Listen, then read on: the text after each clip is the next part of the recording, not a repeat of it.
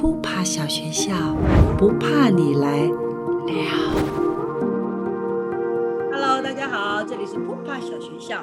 有一种痛叫成长痛，男生的痛叫骨头痛，女生的痛可能叫生理痛。不管痛不痛，都会长大，长大不用害怕，因为长大很美。那今天扑爬大来宾呢，是我的好朋友，我的楼友。陈金黄作家，掌声鼓励！耶，娟姐好，楼友好，各位朋友大家好哦。大小学校大家好。哎哎，我终于上了，我等很久哎。有你有等待吗？有有有，因为你们就因为现在疫情的关系，就是比较难敲通道，然后我就想说，一定又是石沉大海这样子。没想到我们这么先进，我们就是用一个这个线上远距，对不对？对对，我觉得这个是很拜这个科技之赐，对，而且很巧。对你疫情都宅在家吗？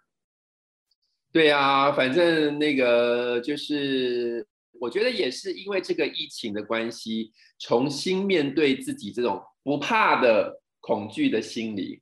对，就是你怎么样去面对自己，所以我都是宅在家，然后试着克服自己的孤单跟恐惧。哦，所以你你很害怕孤单吗？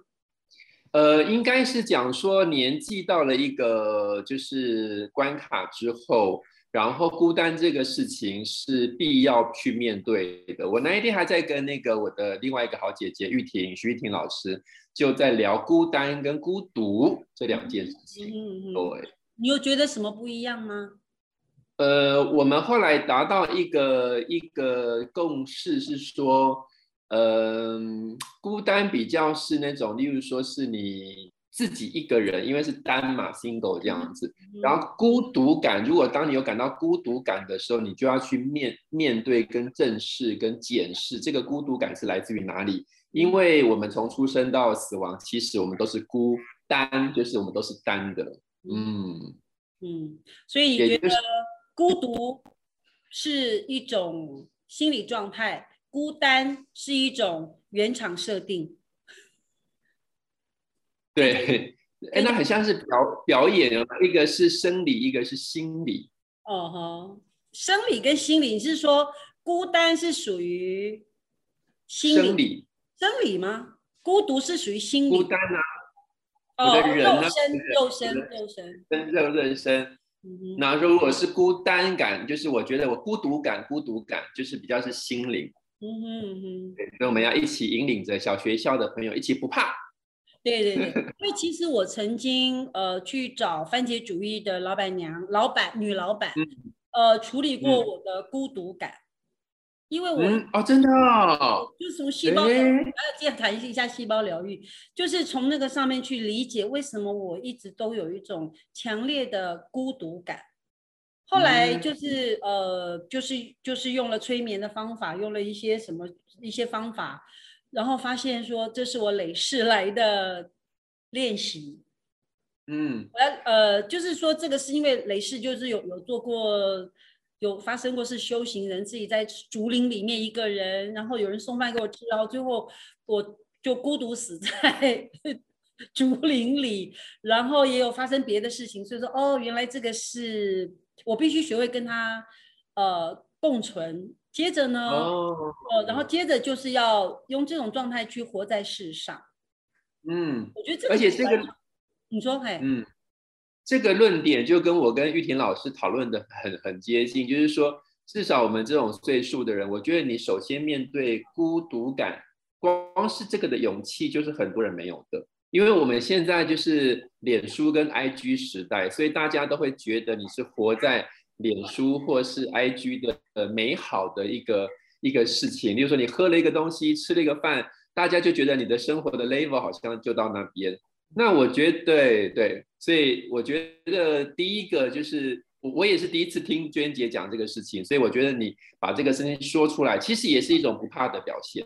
对不对？因为你你把它说出来，你没有好像就是啊，都是发文说我很好，或者是或者是对，就是你面对跟正视这个事情，我觉得嗯不错不错。其实我会想要去呃处理我的孤独感，其实是其来有之，因为我太长时间是自己一个人，太单自己一个人。对，然后我就想说，why？为什么我为什么这么这么单独，或者这么一一个人？一个人。可是我不寂寞，我我其实没有寂寞感，那是不太一样的。所以，呃，我就正好正好有个机会，就问到小文，番茄主义那个小文，然后他就说，小文姐，对，小文姐，他就他就说，哦，正好帮我做了一个疗愈的过程。我发现，哦，原来他对我来说是一个呃。比较是累世以来在我里面有的，所以我还蛮习惯在疫情的时候我待得住，所以我我反而有一种熟悉感。但是这个熟悉感不太好意思分享，是不太能够分享，是因为我有一种快乐。因为我我再稍微说明一下，就是说呃，因为不用着急的去做什么，不用为别人设定的价值观去。活着，这对我来说是，呃，很贴我本职的，好，所以我我还蛮开心，说有机会可以跟你分享，哦，嗯，那你怕单独？而且我，你说怕呀，因为我我其实我跟娟姐的状态就是类似的地方是，我觉得我们两个共通点是我们比较不需要去靠，例如说别人来证明我们自己的好。就是说，我们自我价值跟中轴这一块，就还比一般人就是稍微再稳一点点。然后比较不同的是，因为是呃这几年因为跑了几个国家，所以你很多时候你必须是要很不管是单独还是孤单的去面对这个城市，或是你不熟悉的状况。所以这个反而是因为环境会不许你一定要面对这个事情，因为就是因为去年疫情才搬回来台湾。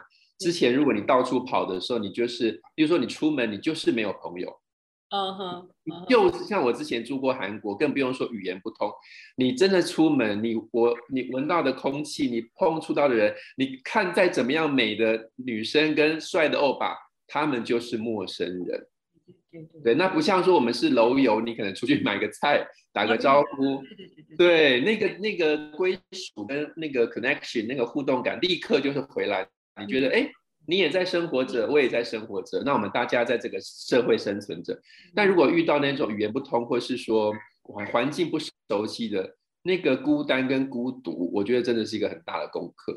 这个会，我的孤单跟孤独在什么时候最咬咬咬人？把就是 up up 咬人。我跟你讲，这是一个很好的问题，但是这个很写实，就是呢，父母亲生病的时候。啊，你知道吗？因为有一阵子我是更远，是在法国。那如果我知道说，例如说我的父亲突然有一个什么疾病，他必须要干嘛干嘛，你就是飞不回来。嗯，对我，所以我觉得这个东西就是环境是一个你无法克服的。那家长或是家人的健康的状况又是一个不可抗拒的。嗯对，所以不像说现在因为疫情啥都别想，你就是在家。可能一个视讯，然后一个我们这个不怕小学校，我们把一些人汇集在一起聊聊天，这样。但如果你今天是一个突然你感觉到孤单或孤独，然后你求助无门，大家都有自己的工作的时候，你该怎么办？嗯嗯，如果是你，你会怎么办？嗯，你是说遇到这种，就是很，就像你在国外啊，你一定发生过这样子的状况，你。呃，出去都不认识，语言通跟不通其实没什么差别。然后你就常常会处在一种很绝对的单独，嗯嗯啊，很绝对的一个人的时候，包括心境上，包括甚至肉体上，就生活上，你怎么去怎么去自处？我觉得这个或许某种程度跟我们现在的状况有一点点。雷同，虽然不太不一定完全一样，但是心境上有没有什么可以呃比较有创造性的活着？在这个时候，有我其实这几年呃故意培养那个强迫自己的习惯，然后疏解这个孤单跟孤独，就是写作啊，书写。对我觉得书写它是一种就是整理自己，也也也帮别人整理的一个过程。对，所以就是说，就是说，例如说，我的朋友遇到了一个情商，我随便乱举例。对，那例如说，好，今天需要就需要说，今天是娟姐跟我分享你的孤单感，然后我把它变成是说一种角色，一个故事，把它记录下来的过程，其实就是帮自己还是帮对方整理出这种东西。所以我觉得书写有稍微缓解我那个孤单跟孤独感，因为你觉得你跟文字中间有连接，然后你的文字又创造了一个画面，你就觉得画这个画面好像是在自己的身上。所以我觉得这几年就是也跟娟姐那个步上您的后尘，就是努力的创作，而且你我我觉得你更了不起是你是手写，你不是电脑。我不是用对对对，我我都是呃很很写，对我看过原稿，我看过原稿，这个太太太厉害了，对，所以我觉得对。就太慢了啦，来不及呀。对啊，就对啊，所以就是我觉得创作的过程，呃，为什么人家说，就像呃，我记得梅丽史崔普在一个很重要的颁奖典礼的时候，他的一个好朋友过世了，然后他就呃，他用英文就讲说，当然就是说带着你的破碎的心，然后把它创作在你的艺术作品里面。对，所以我觉得这一句就讲的真的非常非常好。嗯，所以现在算是破碎的现在。应该是说在拼图的过程，拼图，对，碎应该碎在世界各地，有没有？对对对对对就是呃，有有一点像拼图散落一地，我们是不是借由这个机会，可以一块一块拾起来，把它，我觉得不一定会恢复原状，但是可以拼出一个可能的的，或者在当下，我们已经在捡拾那个碎片的过程中。哎，我我干嘛在写作？感觉 就是在捡拾那个碎片的过程中，重新醒思一下自己到底是什么状态。嗯，而且我觉得拼图这个比喻蛮好的，是说，你看我们在拼图的时候，我们是，我们是不是想说这一块要放在哪里？对，所以就很像说，你要把这个。不管是你遗留在某一个世界的寂寞感，或是或是成就感都好，也不一定是负面的，还要放在它最适合的位置。而且拼好之后呢，你有没有发现，我们尽管是看到完整的拼图，但是我们还是看得到裂缝。嗯嗯，所以就是你并并不是要说我掩饰说我没有看到，我拼好了，我就是变成一个人。我们的人好像就是很多的裂缝组成的，所以也像是说你面对孤独感，你正视它，那就像我看这个拼图。他是一个人，但这边我们看到一些凹槽这样子。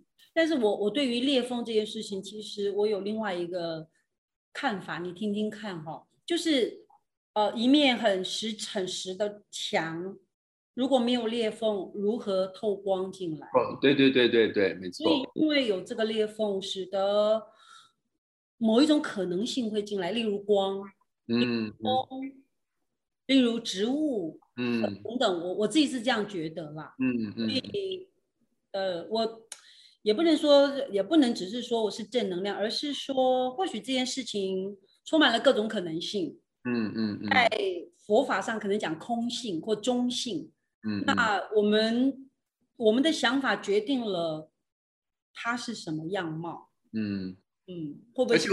对啊，我很赞成你讲没有裂缝，就是不是。完整的这个事情，就是因为去年因为疫情搬回来住之后，我就发现，就是这这讲起来有点就实际，但是是实话说，怎么跟我十年前离开的状态没有差太多，就是 就是很多人还是在维持着一个好像被保护的很好，或是他并没有看到裂缝之外的世界会长什么样子。对，所以就是不管是拼图，不管是裂缝，不管是。我们的好朋友杨丽英丽英姐讲说，她的茶叶蛋有没有就是要裂缝，那个味道才会入味。所以我觉得，不管是拼图，不管是裂缝，其实都很像是说，你真的不能够把自己就关在一个好像看似没有伤害的一个保护膜里面。嗯，这可不可以说是舒适区？你是一个呃常常离开舒适区的人吗？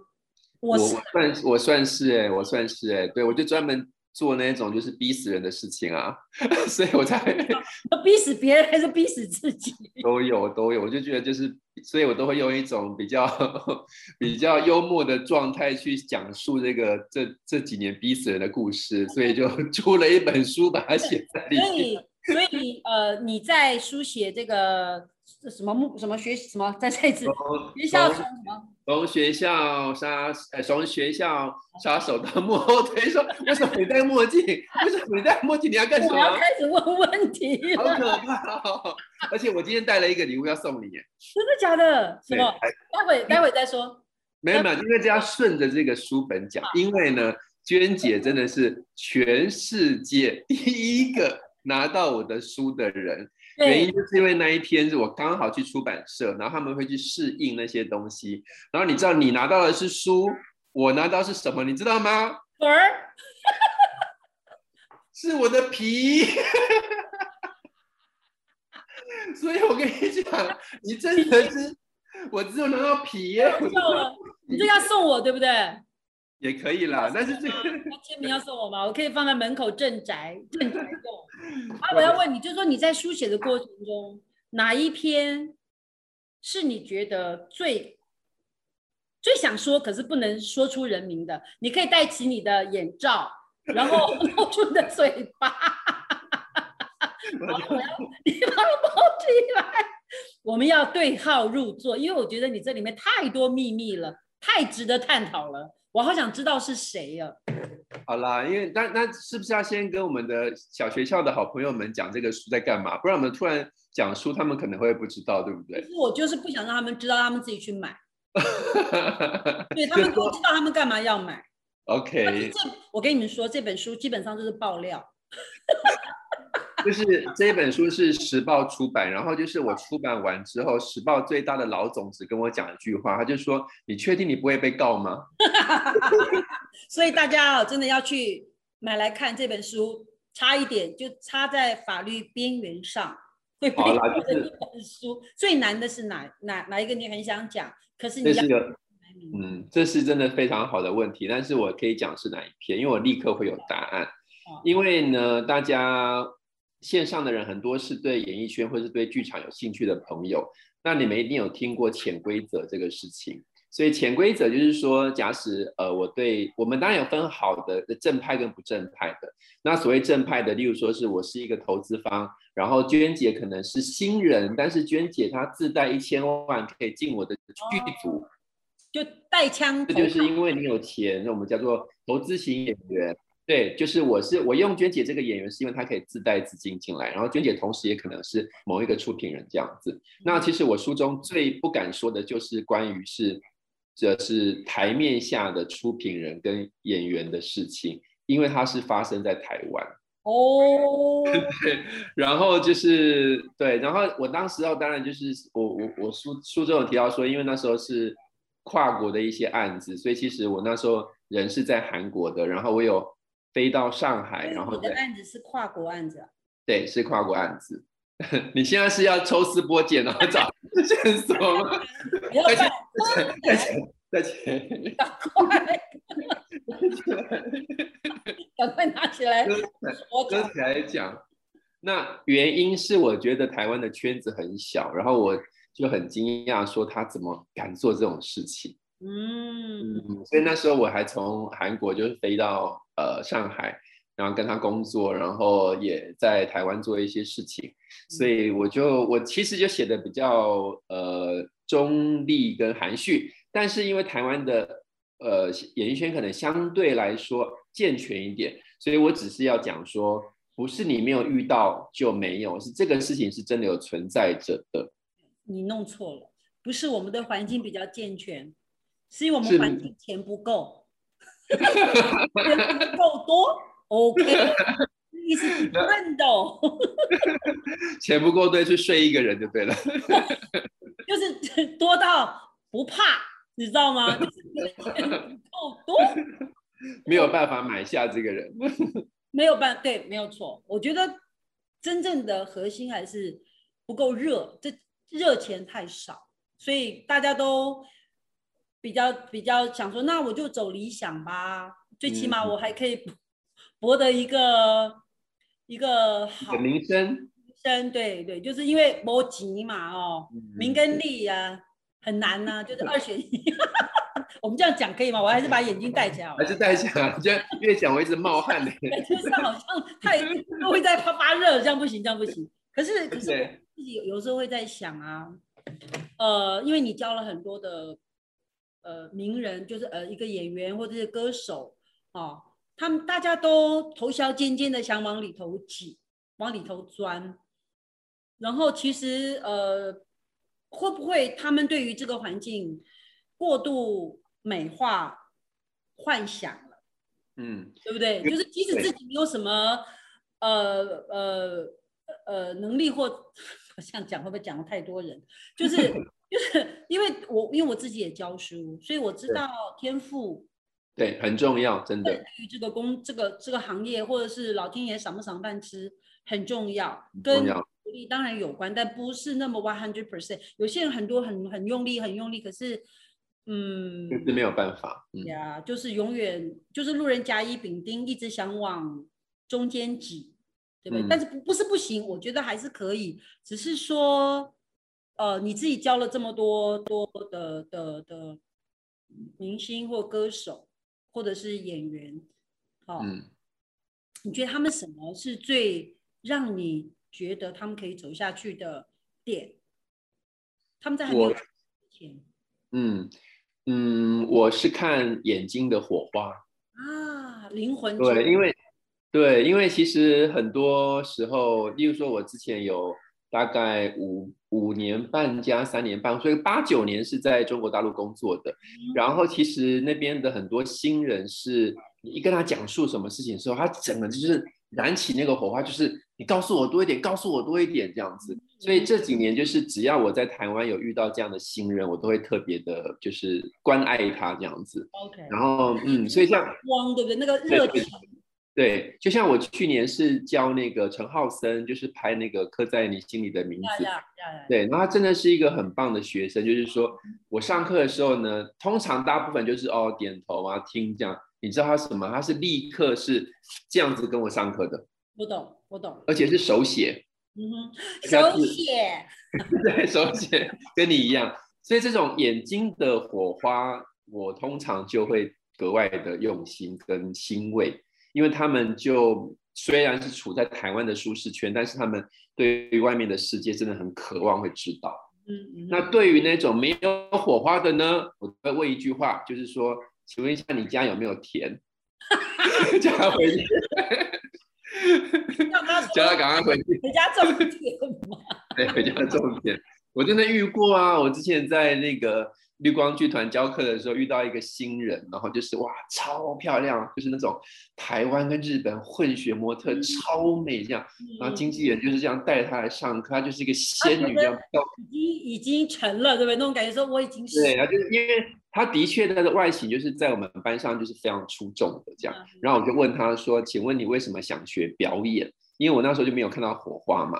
然后她她 怎么回答我，你知道吗？她说：“我也不知道，我的经纪人叫我来的。”然后 我真的就我说好，下一位，就是那所以他当然现在也没有在这个圈子上了。对对对，其对，实所以眼蛮公平的，对不对？对，所以眼睛的火花，嗯，嗯，所以说眼睛当中的那个 spark 那个火花，我觉得跟美丑嗯，不太一样。呃有直接关系，就是它里面有哦你是说，如果他是，嗯渴望，就是他的渴望不一定是我我我我不确定他是不是想成为明星这件事，而是说他对于这件事情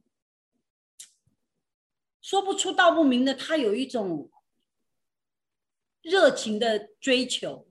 嗯嗯嗯嗯嗯，有些人长得也不是不怎么的，可是会对这件事情他会觉得好有趣哦，我我我想要全心投入，全心哦，身心哦，投入去做。嗯，嗯，那可能就要区分说你是要当明星还是要当演员。有不一样吗？你你你你你怎么去去？我的界定是说，明星是比较像是偶像包装出来的，然后演员比较需要自己一个归零的状态。讲的更白话文是，我觉得明星有人设，有人设，对，人设就是说你要设定，对，什么？人设会崩塌。对，所以明星是人设创造出来的。比如说，我要创造一个呃，观众透过社社交媒体看到的一个样子，但演员比较是每一次演戏都是归零。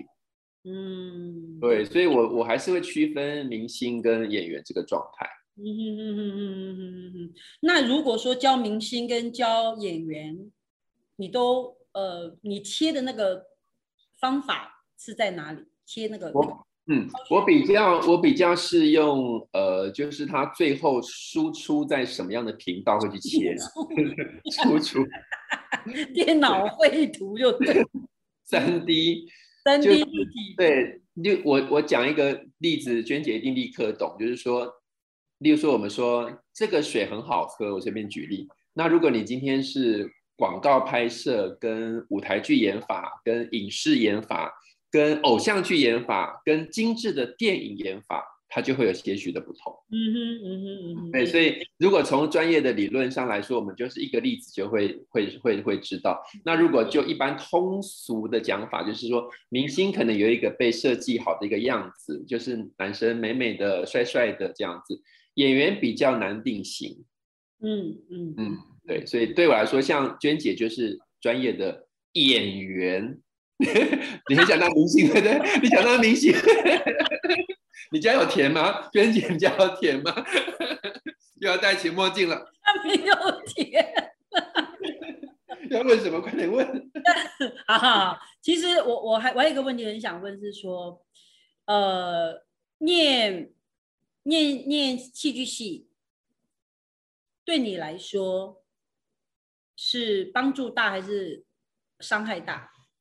非常非常大，我觉得非常非常大，因为我还是还是伤害。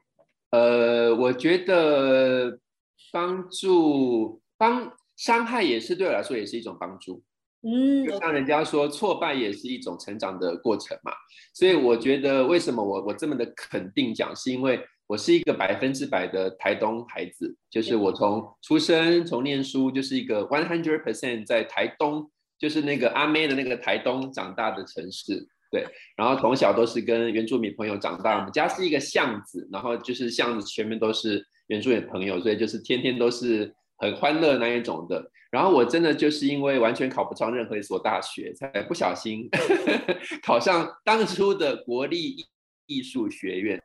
对，然后破坏教育哦。没有，那那是我的老师。我也是这一所学校的。那你们是属于有天分呐，我们是属于那个你知道，倒来。我我的呃选我的老师是金世杰老师啊，他说我像璞玉这样子，当初我就就是他是我的那个那个就是评审评审这样子，所以我觉得经过学校的，我们那时候念那是念五年嘛，经过学校的，以及我觉得很很重要是我把这个呃。打开的心带到社会上，这个是非常非常不同。打开的心，对，因为那时候在台东就觉得说啊，自己长得好像好像就是高高瘦瘦的，仿佛是个明星或演员什么。所以后来我有教那个流星花园嘛，就才见识到什么叫做帅哥，就觉得自己 是自己是想太多才是帅，对不对？对对对，就想说你真的是想太多了。哦，我觉得你讲到重点。就是我们人贵自知啊，可是我们常常对于这个行业的过度幻想，就是因为不知道。对啊，对啊，无知啊，是啊，是啊。然后一个就是刚呃刚进学校的时候，就是另外一个最就是除了视野大开之外，发现说哦，原来我们我们我们的同学学长姐就是各种样子都是一种人生。我想说。哇，原来人生可以活成这个样子哦！满口脏话的他也可以去导戏耶，然后很有很有气质的他也会骂脏话哎。对对对。然后后来有一个很大很大的转折，其实是大学五年级的时候，就是跟一个法国团工作。那那时候我甚至是还在还还在念书这样，所以就是就是破例，就是教育部破例就飞到法国去。所以那个一整年半年多的工作状态，让我非工作。对对对，法国工作，法国排练，法国演出，还法国巡回，然后台湾也有演，然后那时候真的是让我的视野大开。哦，原来原来是可以这样工作的，原来你们是可以这样想的，原来演员真的是可以透过你的你的说话，然后让观众感动的，就是很多很多的方式。嗯嗯嗯。所以我觉得，呃，视野大开跟把心打开，是我念戏剧系跟在台东生活是最大最大不一样的地方。所以同样的，嗯，就那个冲突，那个叫 cultural cultural truck truck shock。我对文化的创造，因为因为因为台东毕竟是比较淳朴淳朴的，对啊。可是这个价值观或者是某一个，其实已经根深蒂固。嗯嗯。所以。跟你出这本书会有关系吗？有，因为其实我在台东的时候，就是除了还没有念呃大学之前，是一个很很害羞不敢说。哎，你有带哦？有，我先给大家看一下。嗯，这本书你说。对，然后其实是一个很害羞不敢讲话的人。然后我真的真的觉得，我现在呃敢对几万人，然后敢上敢上课。然后敢争取自己的权益，因为我们书中有提到说你怎么样争取合约这个事情，那这一些我觉得都是在戏剧里面给我很大的帮助。嗯，对，因为我如果在自己对表达自己，然后你要面对真实自己的的感受，就像我们一开始呃书之前谈的孤单感跟孤独感，其实你把它讲成是角色的话，你就是在帮他研究角色自传啊。嗯嗯，对啊，所以。对你来说，那个你出这本书一定会有一个，我觉得你你你本来就不是一个八卦的人，说实话，嗯嗯，你。一定有一个内在想要传达的讯息，嗯嗯，对，嗯，就是你可以呃，比方说江湖事这件事情，其实你你入江湖就学会啦，为什么要念书？呃，念书对我来说是技能。然后江湖对我来说是技巧，因为其实像娟姐在很多剧组拍片，说实在话，不管是天赋还是你的经验谈，很多时候你的演戏差不多就是那个套路嘛。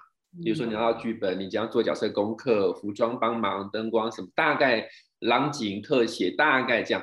但很多时候，其实你是在跟人沟通技巧。对，对你遇到呃无法沟通的导演，或是说讨人厌对手戏的人。或是你无法自拔爱上他的演员，我没有，是杨丽英了。她她她睡了自己的老公陈怀恩导演，他自己亲口讲，这个人，对，他给他亲口讲，他在我的签书会讲。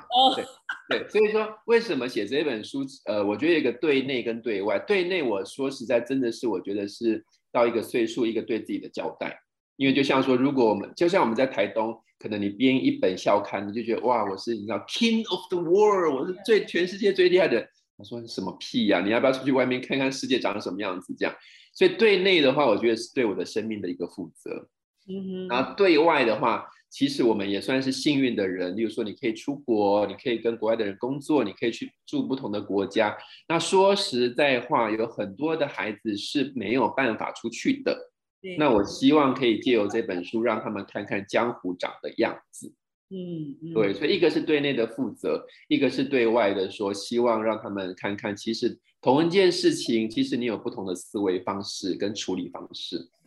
嗯，因为我也会在想啊，呃，比方说江湖事，江湖了嘛，对不对？嗯，但是呃，因为因为你自己你自己。很多的国外经验，很多出去，不管是住住在国外也好，或者是表演也好，或者是接触的朋友也好，演员也好，学生也好，呃，你有没有有有我我这我我不确定啊，就是发现我们太小胆，小胆是胆小的意思吗？胆小哦，胆子太小，或者是我们。太习惯舒适圈，嗯，我我觉得比较是后者。那如果要讲胆小的话，我反而会有不同的观点，是我反而觉得有的时候我们的演员他太自大。例如说，例如说，我是在二零一六年、一五年到一七年那段时间住在韩国，然后呢，时候我就开始看各种的音乐剧或者是戏剧。你知道我那时候多么的孤单，因为我就是在我的私人脸书一直讲说，韩国的影视已经起飞到一种爆炸，你们完全没有办法想象的地步。对，然后我那时候还有那种人私信我说。可是他们打足球作弊，就是完全不想要听我的重点这样子。全懂你在讲什么。对，然后那时候台湾就有很多做音乐剧，其实我很最怕的是什么，你知道吗？就是音乐剧的头衔，就是每人说音乐剧小天王。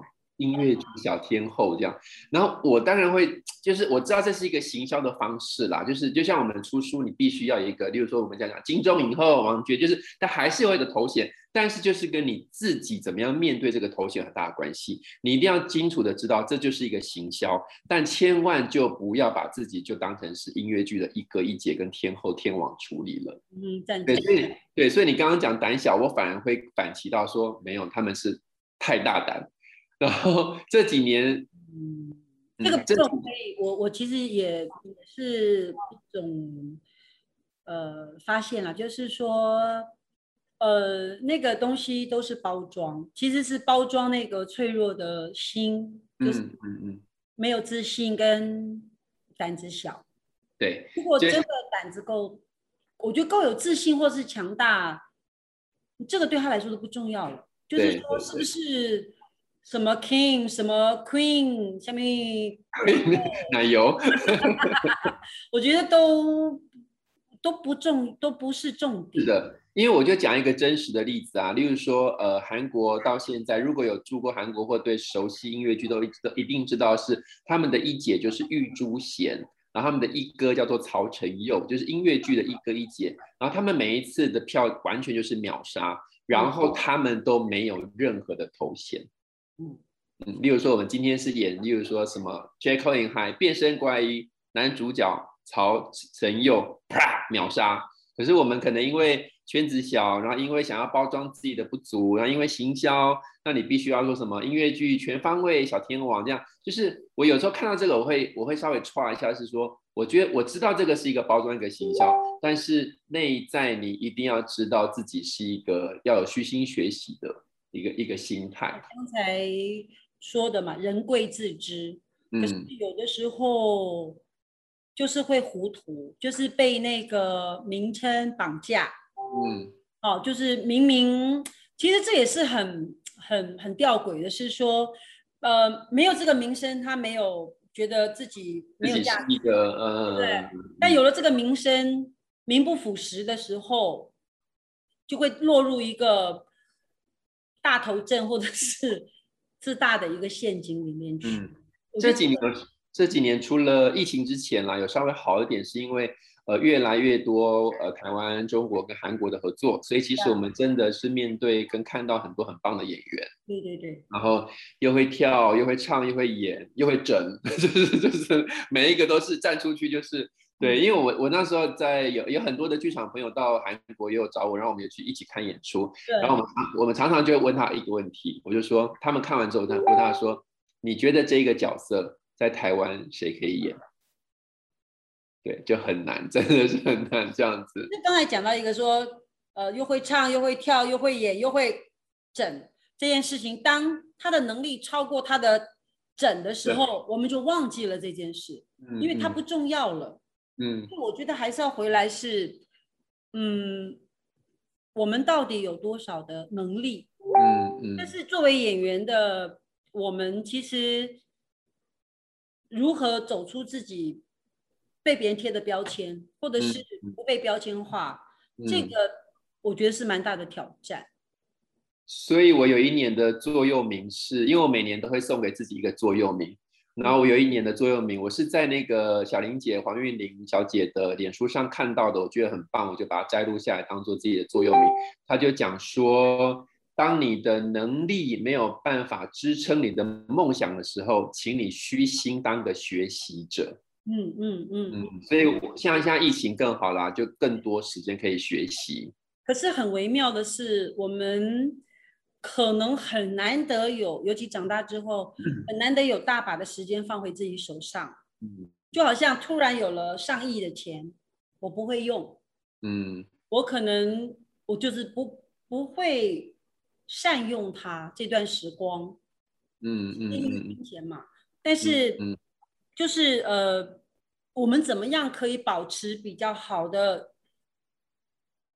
学习站，对对对对，就在这段时光，里面，因为因为他一定目前看不到镜头，但肯定会有镜头，这是一嗯嗯。那嗯。我也我我觉得也不要浪费，再加上说，呃，如果我我们有一些教学的经验，有有一些呃走出世界的一些经验，可不可以可不可以分享给现在很害怕的呃的朋友们，年轻嗯朋友们，呃不不一定年轻朋友才会害怕啦，对，就是说，对啊，害怕跟年纪没有关系。嗯对对对对。有什么建议吗？我的建议，其实我书中有稍微提到，就是叫做独立思考的能力。就像说，我举一个例子，说我们刚刚一开始节目我们在谈孤单跟孤独，然后中间我们在谈说你的自信是来自于自卑还是来自于胆小，对，然后你可以有 A 想法，我可以有 B 想法，但是你一定要有自己的逻辑。嗯对我觉得这种思辨跟独立思考的能力，是你不受地域性所影响的。嗯哼，嗯因为现在是一个网络的世界，所以我们常常看到，比如说新闻的标题，我们就为这个事情下了一个定义了。那我我的习惯当然都会去看说 A 怎么报道，B 怎么报道，然后你一定要加入自己的想法。所以我觉得独立思考的能力是很重要的。那为什么我更喜欢书写？就是因为你在书写的时候，你一定要有自己的逻辑思考的方向。嗯对你不可能就是一直在重复或抄袭或是引经据典，你一定要讲。例如说，我最最近在看一个人在讲说，爱情一定是建筑在牺牲上面的嘛？那他就是从这个观点去延伸，他也没有提。就像我很喜欢一个一一对我很喜欢一句话是：你不一定要好的答案，但是你一定要好的问题。对对对，所以这个就是一个你的思辨跟独立思考的能力。所以这个就跟你有没有钱，或是说你是不是有机会出国，或是你的职业，或是你的年纪都没有关系。嗯是这个也是当网络时代这么发达的时候，会凸显的问题所在。嗯，因为没有，因为没有被练习，没有被挑战，没有有没有有机会去整合嗯啊，从或是甚至选择择选选择哪，然后去认识自己。嗯就比较，我觉得现在是比较好的时候去练习，因为以前没有练习，当然不会发生，但是现在练习可以开始。嗯嗯，而且这也跟网络时代真的有很大的关系，是因为他们不是常常开玩笑说只有老人才用脸书嘛？因为因为脸书的字很多，有没有？但是但是我到现在都还是坚持有用脸书，就是因为脸书其实有你是有的时候在书写的时候就是一个整理的过程。是的，是的。然后，然后大部分年轻人是用 IG 嘛，但 IG 就是没有在书写啊，就 是说是拍照跟滤镜啊，所以就是说，这这我们当然就是也要适应这个呃年轻的行销或者是他们所热衷的网络方式，对，所以但是你还是要不要忘记你的独立思考能力。对我觉得这件事这个碰到了一个很重要的，就是说，其实跟表演也是有关的，就是真诚。嗯对不对？就是说，对我来说，我在教表演的时候，我会看的是，我一样会看眼睛，我看的嗯是那份真诚。嗯嗯这个不只是对于我要从我将来想要从事这个行业的真诚，以及包括对自己的真诚。就是嗯我能力不够，我不怕，但是我愿不愿意学习？嗯哦，我觉得那个那个包括真心诚意的面对自己这件事情是很重要的。嗯。嗯，而且像这几年，我们除了在学校之外，我们也不是上很多企业的课程，会从表演这个东西去转换。那我觉得也是完全不违背的，就是说我们一样可以看到一个业务员或是一个在上面讲话的人，你说话是不是真诚？你的眼睛里面是不是有火花的？那其实就很像说你在演戏，你是很真诚的在诠释这个角色，还是只是很技巧的把这个符号给演绎出来？嗯，可是怎么去？比方说哈，嗯，脸书跟呃 Instagram 的不真诚，就是比方说用滤镜，因为现在大家已经很习惯要 P 图要滤镜，嗯这嗯件事情其实会不会说我们要面对自己这个过程又拉远了距离？绝对会，所以我看到另外一本书，它上面就提到说，我们一定要培养一个没有利益的习惯，没有没有利益，没有任何利益交换的习惯。运动其实也是一个哦，就是自律性的。然后像我的话，就是说书写，我不是为了，我当初真的不是为了要出书，对，就是我喜欢写部落格，所以这个年代很久远，现在没有人在写部落格。部落格下面，对，还有什么无叫做无名的时代，反正那个真的是 MSN 什么之类的，对对对，所以就是你你做这个事情是你在整理自己，你并不是任何的金钱交换的。嗯，或许可以在这段时光也可以练习着写日记，因为我对对，他也是书写啊，对对对，还是书写，有写日记的习惯。嗯，整理自己，把自己想得通的、想不通的、发现的、无法想透的，都跟自己学着对话一下。所以这也是我单独的好处。嗯，或者是不会害怕，觉得太安静。嗯，呃，我其实呃，虽然呃有有时候看起来很热闹，但是基本上我是。蛮需要安静的人，是是是是是是，对，所以这是这就是一个，不管是写日记还是书写，它就是一个对我来说就是创作。所以也许也许也也很多小学校的听众会说，哦，我又不是表演的。那其实有的人喜欢画画，有些人喜欢跳舞、听音乐、作词作曲，它其实都是一种所谓的书写的整理的过程。没错没错，所以呢。如果大家利用这段时光，都可以做一些，不管书写啊、画画呀、跳舞啊，或者是买本书来看一看。对，现在还有七九折。什么什么有七九折？然后它是时报，对，时报出版。好，希望大家可以呃利用这段时光，多离开舒适区。其实阅读已经慢慢变成离开舒适区。对，认不得几个字。啊，这不是我讲的，这个好像是鲁迅讲的，是不是？好，认不得几个字。那里面有很多很多案例，很多朋友，很多戴上墨镜了，我遮起来，不能说的秘密。然后请大家尽量的对号入座，呃，然后最好是最好是让他可以被告，这应该就会大红。对不对？而且说实在，我中间有几篇写完，我自己觉得不行，就把它撤掉。你觉得太太直接了，对不对？因为我真的真的不想把它变成是八卦书。对，所以我我说你主要的绝对不是个八卦。对，因为你有一个讯息想传达。嗯，因为我我的主轴就是很多是学校没有教的事情，例如说学校没有教我们数学课，但是很多演员不会谈合约，合约就是一个数学课。